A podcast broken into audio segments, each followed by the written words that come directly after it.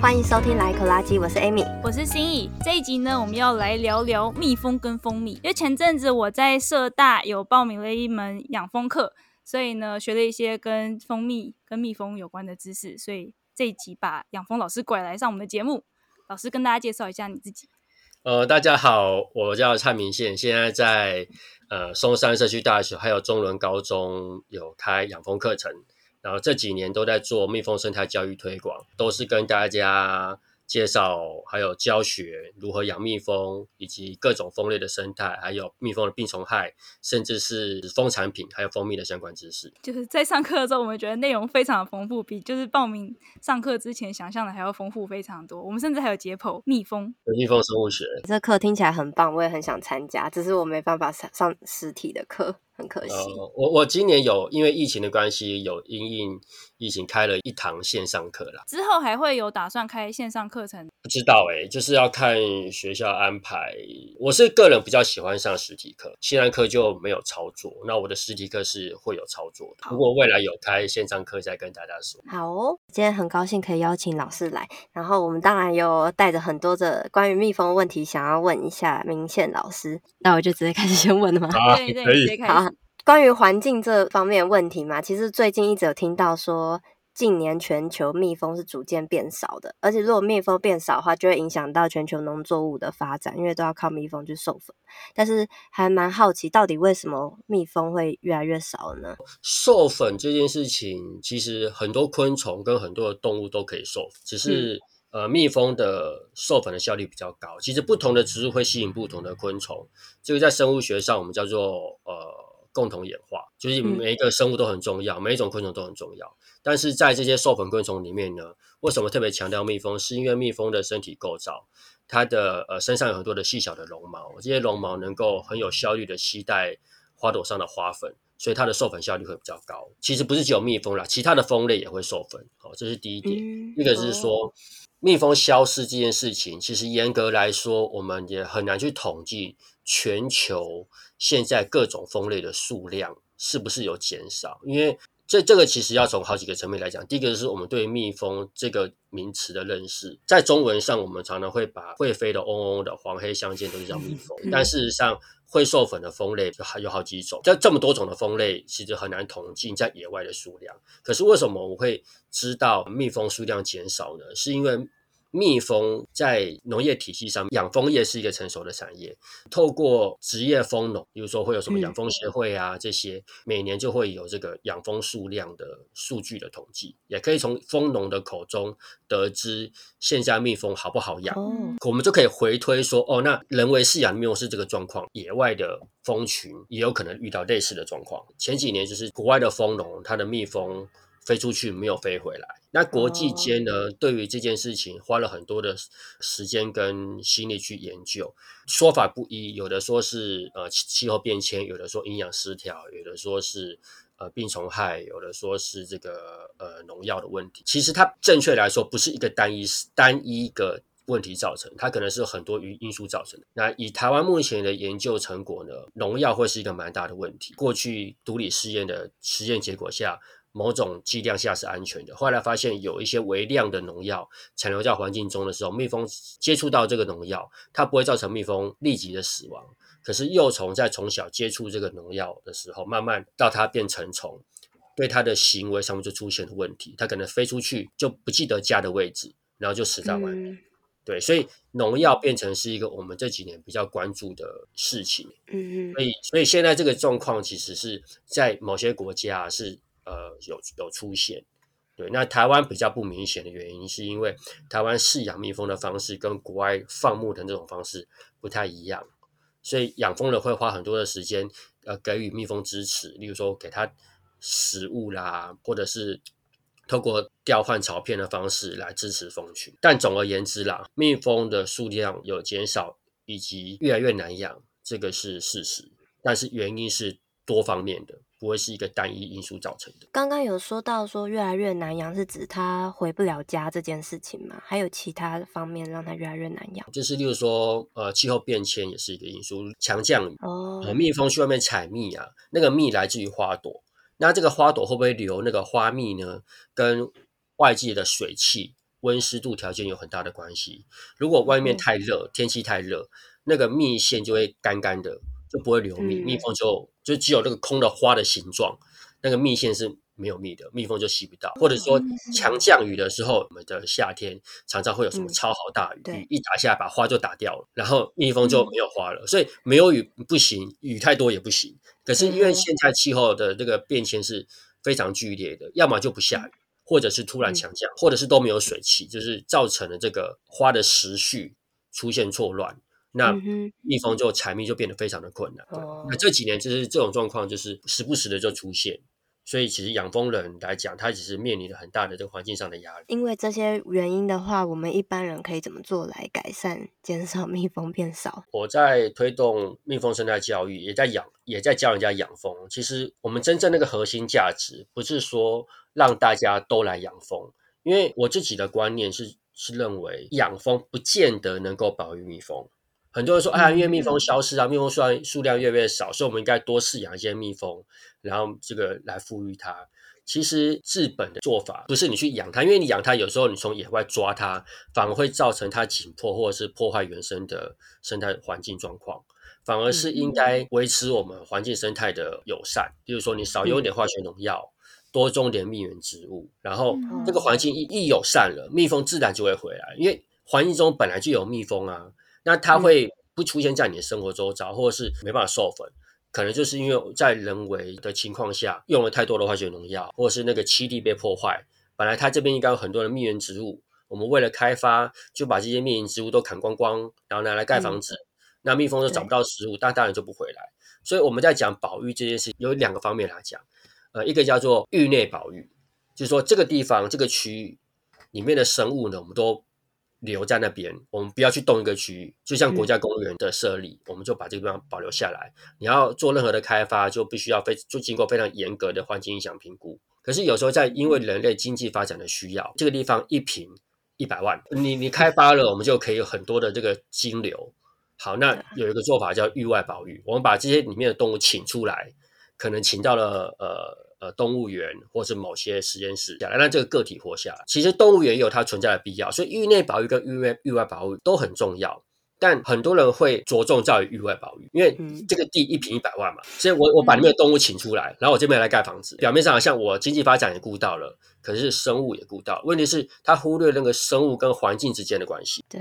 那蜜蜂它不像养猫养狗，你可以把它关在一个笼子里面，给它食物支持就好了。蜜蜂它会飞到巢外面。二到三公里，甚至五六公里外去觅食，所以它必然跟环境之间会有呃互动的关系。所以蜜蜂所谓的保育，应该是让那个环境变得友善，蜜蜂自然就会回来。因为其实养蜂是一个需要管理、花时间照顾的事情。所以我们在做蜜蜂生态教育推广的时候，是希望大家了解蜜蜂的处境，看看在我们的生活上能不能够去做一些友善的行为，少用化学农药啊，好去支持友善的小农，多种点蜜源植物，把这个问题解决了，蜜蜂。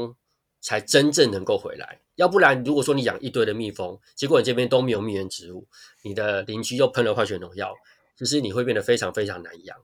这也是很多蜂农遇到的问题，就是他可能有很好的饲养技术，可是很呃运气不好了。他可能邻居在喷农药，结果蜜蜂飞出去就被就被农药毒死。对，嗯、这个也都整在台湾其实也常常发生。在这边呼吁，希望大家能够呃友善环境，那我们自然的环境中的其他生物才能跟我们共存。那听起来有点像是说域外保育，要大家要所有生物配合人类这样子。其实这个问题有点复杂，就是域内保育跟域外保育都都很重要啦，只是大家都比较会关注在域外啊。就像那个石虎啊，那石虎的问题，你总不能说把石石虎又不是猫，怎么可能把石虎关在笼子里面，然后那个浅山地带都拿来开发，就不太可能，因为会忽略了那个动物跟环境之间关系。我们只把重点放在那个个体，就好像这个个体活下来了，这个生物就活下来了，可是忽略了这个个体跟其他个体之间的关系，跟环境之间的关系。嗯，对，那个才是我们在谈生态保育一个很重要的概念。就因为老师，你刚才也有提到说授粉其实也不只是蜜蜂在做，也有其他的蜂在做嘛。对。然后你刚才讲到说，那我们要能够如何改善这个问题的时候，我就想到你呃之前在课堂上有提到的独居蜂旅馆，这是不是也是我们可以做的事？对，独居蜂它是一种蜂的统称啊，概率性的统称，就是。昆虫它有很多不同的社会行为，比较复杂的社会行为，我们在昆虫这个领域会给它一个专有名词，叫做真社会性昆虫。那如果是这种蜂，它的社会行为比较单纯，就特别是这种蜂类，它的社会行为比较单纯，我们给它一个概括性的一个名称，叫做独居性蜂类。那这种蜂类在环境中种类很多，但是它的个体很少，就是蜜蜂是很多同伴住一起，所以它一个族群里面呢，它的个体数量很多。可是它在蜂的里面的种类不多，可是独居蜂反而是在环境中物种多样性里面最重要的。那这些独居蜂呢，它也会帮忙授粉，它会去抓环境中的小昆虫，去平衡生态，控制环境、嗯、那个农业里的害虫的数量。甚至很多的独居蜂，它也是原生种。所以，如果我们可以关注这些独居性蜂类的话，呃，原生种的独居性蜂类就有更多的栖地，适合它的栖地可以生存。那这些蜂，大部分蜂都很友善。我们想到蜜蜂，就想到第一个它会蛰人嘛，第一个就是想到那个。嗯蜂蜜很好吃，对，对，我们都说哦，很有些人会说，哎呀，那个蜜蜂是什么人类的好朋友啊？呃，其实我们并没有把它当朋友啊，我们就吃它的蜂蜜啊，吃它的花粉，吃它的蜂王乳。那结果蜜蜂出现在我们生活周遭，在我们家的这个窗台出现的时候，我们就会打一九九九，然后把它赶走，就很矛盾啊！你你你怎么会这样对朋友呢？从身上予取予求，结果它靠近你的时候，你就走开。所以这整个事情在我们的台湾的环境教育里面，其实是非常矛盾而且扭曲的。那我们其实就想要去透过这些各种蜂类的呃推广跟介绍，让大家能够更呃友善的或是正确的去去对待它们。那其实大部分的蜂呢，蜂的遮针是拿来做防卫的，有些那个遮针是拿来作为狩猎用。我们人跟蜂的冲突，其实百分之九十九很大的原因都是我们没有跟它保持适当的距离。蜂类它就是野生动物，我们本来就应该跟野生动物保持距离。可是有时候它筑巢的位置离我们人类活动的范围非常的接近，然后我们在户外活动的时候就没有注意到它它的巢就在我们的身边，就碰到它的巢，那你就被叮。这个状况就很像是有人跑到你家，就打烂你的窗户，砸烂你的家具，你当然会很生气啊，可能报警或跟他跟跟他起争执。同样的道理，你本来那些蜂它没有想要对你怎么样，结果可能我们并没有留意。它出现在我们生活周遭，结果你就碰到它的巢，它的巢一被碰到，它就受到威胁，它就用它屁股的蛰针蛰你一下。对，所以我们应该是尽可能跟这些蜂类保持一个适当的距离，就可以减少很多人蜂的冲突。我们看待一个生物，常常会用我们个人的主观的概念去给它做一个界定，就要说，哎，它是益虫，它是害虫，它会蛰我，所以它是害虫。但事实上，在自然界没有所谓的益虫跟害虫。益虫跟害虫是人的需求去界定的。蜜蜂它它蛰你，你感到不舒服哦，你就认为它是害虫。可是蜜蜂它帮人类授粉产蜂蜜，你还去采它的蜂蜜，那它就是益虫啊。像虎头蜂，虎头蜂说啊，它是会叮，有些虎头蜂有叮死人的记录，还有虎头蜂就是害虫。可是问题是，虎头蜂在环境里面也有它的角色，它会去捕食环境中的小昆虫，平衡生态，甚至它可以分解一些腐烂的那个水果。它具有分解者的角色，甚至它在补充能量的时候，就花朵上吸蜜，在吸蜜的过程也会传递花粉，它甚至也可以帮助植物授粉。那从这个角度，它就不会是害虫的角度。那我们去认识一个生物，应该是站在比较客观的态度去认识它。的确，因为每个人的需求不同，所以常常会用害虫跟益虫的概念去分辨。但是我们会希望大家能够了解，每一种生物其实都很重要。那我们只要用正确的方式去对待它们，其实那个冲突就会少很多，就不会因为它的出现就一定要把它把它处置而后快。很多人就说啊，蜂出现就一定会叮人，其实也没有，它只是出现在你生活周遭。蜂类跟蝴蝶、苍蝇、蚂蚁这些其他环境中的小昆虫一样，就算你不去饲养，它也会在环境中出现。那我们其实应该用正确的方式对待它们，嗯、让它们一起跟我们呃共享这个自然资源。所以，如果平常我们在户外或是路上看到蜂类，不管它是什么种类，我们只要离它远一点，基本上这都是没事。对，其实你只要跟它保持距离就好。当然，不同的蜂种。它的攻击行为会不一样。一般来说，社会性的蜂类，因为它有同伴住一起，它的攻击性会比独居性蜂类来的高。像是台湾最凶的黑腹虎头蜂，它可能呃靠近它五到十公尺，它可能就冲出来想要叮人。但是即便是社会性蜂类，也不见得都有很强的攻击性。有一些蜂类呢，就是你要碰到它的巢，它才会感受到威胁，它才会冲出来叮你。那独居性蜂类就更温驯了，因为独居性蜂类它没有同伴，它遇到天敌的策略，它不会跟你硬拼，而是逃跑。因为它如果跟你硬拼，你会反抗啊，你就会打它一下，那它就死掉了。那因为它没有同伴跟它一起照顾那个幼虫，所以它的个体的死亡就会造就他后代跟着死亡。所以其实很多的蜂呢，它其实是很害羞的。就是他，他遇到什么问题，他都会先跑走。他比你还要害怕。我我们不会忽视蜂蛰带来的风险。有些人对蜂毒过敏，那我们其实应该要小心应对。可是也不用去放大内心的恐惧啊，就好像哎呦，那个媒报章媒体都说，哎呀，蜂很恐怖，我们就用那个恐惧来喂养自己，好像它就一定很恐怖。其实，透过教育的方式，可以用正确的态度去面对它们，蛮重要的。然后，我觉得就是可以跟听众讲一件事情，就是如果蜜蜂飞得很近，就在你旁边飞来飞去的话，你不要去扇它，因为它们对气流比较敏感。对，对，对，就你一扇，它原本还不怎样，你一扇，它就生气了。没错，那真是个好学生呢，都有听进去 我上课的时候。好认真。那如果不扇的话怎么办？就散掉这样吗？就默默走开。对，默默走，因为不管是蜜蜂还是长角蜂还是虎头蜂，哈，我刚刚讲的是风的名称。这些风它可能只是好奇，或者是想在观察你，所以它会飞在你身边，你就默默走开就好了。如果你你因为担心害怕，想要把它赶走，你一挥它，它也会感受到威胁。它本来只是想要看看你到底是什么东西，在你要干嘛。结果你一挥它，它觉得你要打它，那它就会就想要盯你，想把你赶走。对，所以遇到风在身边飞的时候，第一件事情就不要挥舞，然后默默离开，其实就好了。其实就是相安无事就好了，减少任何气流的流动。所以要散，也要慢慢闪。对，就是基本上分两个阶段。第一个就是他还没叮你之前，以比较凶的虎头蜂来讲，就是他会先侦查你。那他还没叮你之前，你就是默默离开。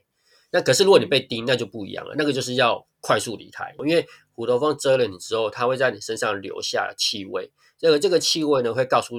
虎头蜂的同伴，这里有敌人，你们赶快把它赶走。所以，如果你还停留在现场的时候，那就很危险。一些虎头蜂不断不断的来蛰你，那你一定要赶快离开现场，离开它的警戒范围。被蛰的时候，一定要迅速离开现场。我还记得小时候有看到一个故事，我记得应该你们都有听过，就是好像有一个校外教学，然后小朋友被叮，后来然后全老师就为了。守护其他小朋友，后来老师被折死。对，这个是发生在十月仁爱国小增文水库的风车事件。那很久很久以前的，大概三十五年前。这个这其实是在当时是一个非常重大的呃社社社会的新闻。这样，当时就是陈奕兴老师跟另外一位老师一起带着仁爱国小七十几位的学生去增文水库远足，然后在正中午的时候遇到了虎头蜂嘛。那很可惜，就是一部分小朋友跟老师没有迅速的离开现场，结果呃就造成了非常严重的过敏反应。因为蜂群群起而攻的时候，其实是非常恐怖的，没有及时的离开现场，就造成了严重的过敏反应。就很遗憾的就是，呃，一位老师跟两位学生就过世。后来隔年就拍了一个电影。来纪念这个老师，可是很遗憾的，就是在这个电影里面呢，其实并没有正确的去告诉民众，呃，遇到虎头该怎么办。这位过世老师其实是一个好老师，可是也很遗憾的事情是，电影中把这件事情神化了，然后做了不太恰当的做法。嗯、例如说，那个电影中的那个角色呢，他就停留在原地，然后一直在那边念佛，说啊，不要遮我的嘴，来遮我。对，其实。呃，某种程度上就神化了这个角色，也就有一个错误的示范，造成呃民众就对于认为虎头蜂就一定很恐怖，然后并没有学会用正确的方式去对待他们。像刚才有说到，如果被蛰了，第一个就是赶快先离开嘛，然后我们还可以做什么后续处理呢？蜂蛰的处置不外乎涂抹、口服跟注射。除了涂抹之外，口服跟注射我们的法规上面都有规范。能做的事情其实最保守的，如果你没有严重过敏的，其实就是冰敷就好了。那如果你想要涂抹其他的东西，要注意一点，就是不要有你涂抹的东西不要有微生物感染，因为有些人会有一些坊间的一些做法哦，那就是说涂抹什么某种植物的这个分泌物啊，然后就可以减少这个消炎反应，的确有可能啦。但是这种消炎反应呢，跟每个人体质也有很大的关系。所以不是一体适用哦，所以比较保守的做法，或我比较建议的做法就是冰敷。冰敷可以减缓不适感。可是如果你身上已经产生了非常严重的过敏反应，我的我的建议还是能够尽早送医，因为毕竟台湾医疗还是蛮蛮发达的。对，因为其他的组织像是这个注射，嗯、那注射就不外乎肾上腺素、抗组织胺跟类固醇，那这些不是一般民众可以做的，因为这个有法规。对，所以我是建议，就是可以冰敷口服的抗组织胺，其实是也有一定的效果。可是这个也要跟你的，就是这个这个就有点复杂，就是到底是遮一针才要吃，还是遮两针就要吃？那这些抗组织胺对身体的机制，它就是一个专业。抗组织胺可以在药局买得到，什么时候该吃的话，这个就是只能自己判断。如果你是在跑在山里面去爬山，救护车没有办法到，应急就是不得已了。你如果再不吃。这个抗组织胺可能过敏的状况会越来越严重，你就可以自己去买成药来吃。但是记得成药不能给别人吃，就是我我有手上有抗组织胺，那我的山友状况严重了，可是，在法规上是不能给他吃的。比较建议是自己呃可以自备，然后当做紧急用药这样子。嗯，对，但不要给别人，这有法规上的问题。嗯，那如果没有过敏，就是冰敷就好了。对，一定会有疼痛，然后会肿胀，会瘙痒。嗯那冰敷二十分钟休息，间、嗯、歇性的冰敷会减少这个不舒服的感觉。我上一次被叮，其实也就是大概三天，肿了三天，然后就消了。对，所以其实我们我认我连冰敷都没有做。嗯、大部分人的状况就会比较是这样子，就是他一定会疼痛，然后会肿胀，会瘙痒，过程大概会持续一一到七天不等。对，那根据每个人的状况不一样，不用想的很恐怖说，啊，很很恐怖，它叮的时候一定会什么死人啊，其实不会，因为蜜蜂基本上几乎没有人被蜜蜂叮死，被会叮死的是虎头蜂，而且也不是所有的虎头蜂叮了就一定会死人，这个跟你的免疫反应有关。其实我们不要去放大说它很恐怖，其实像我每次到养蜂场，我比较害怕的是蚊子，因为蚊子会传播登革热跟兹卡病毒，其实。我们我们认真讲，它在公共卫生上面其实是一个很大的问题。政府花了非常多的钱去防治登革热跟这些传染性的病媒。回过头来，蜜蜂蛰人致死率其实并没有很高，大家会比较害怕。我猜可能是大家比较怕痛吧，比较不 怕痒。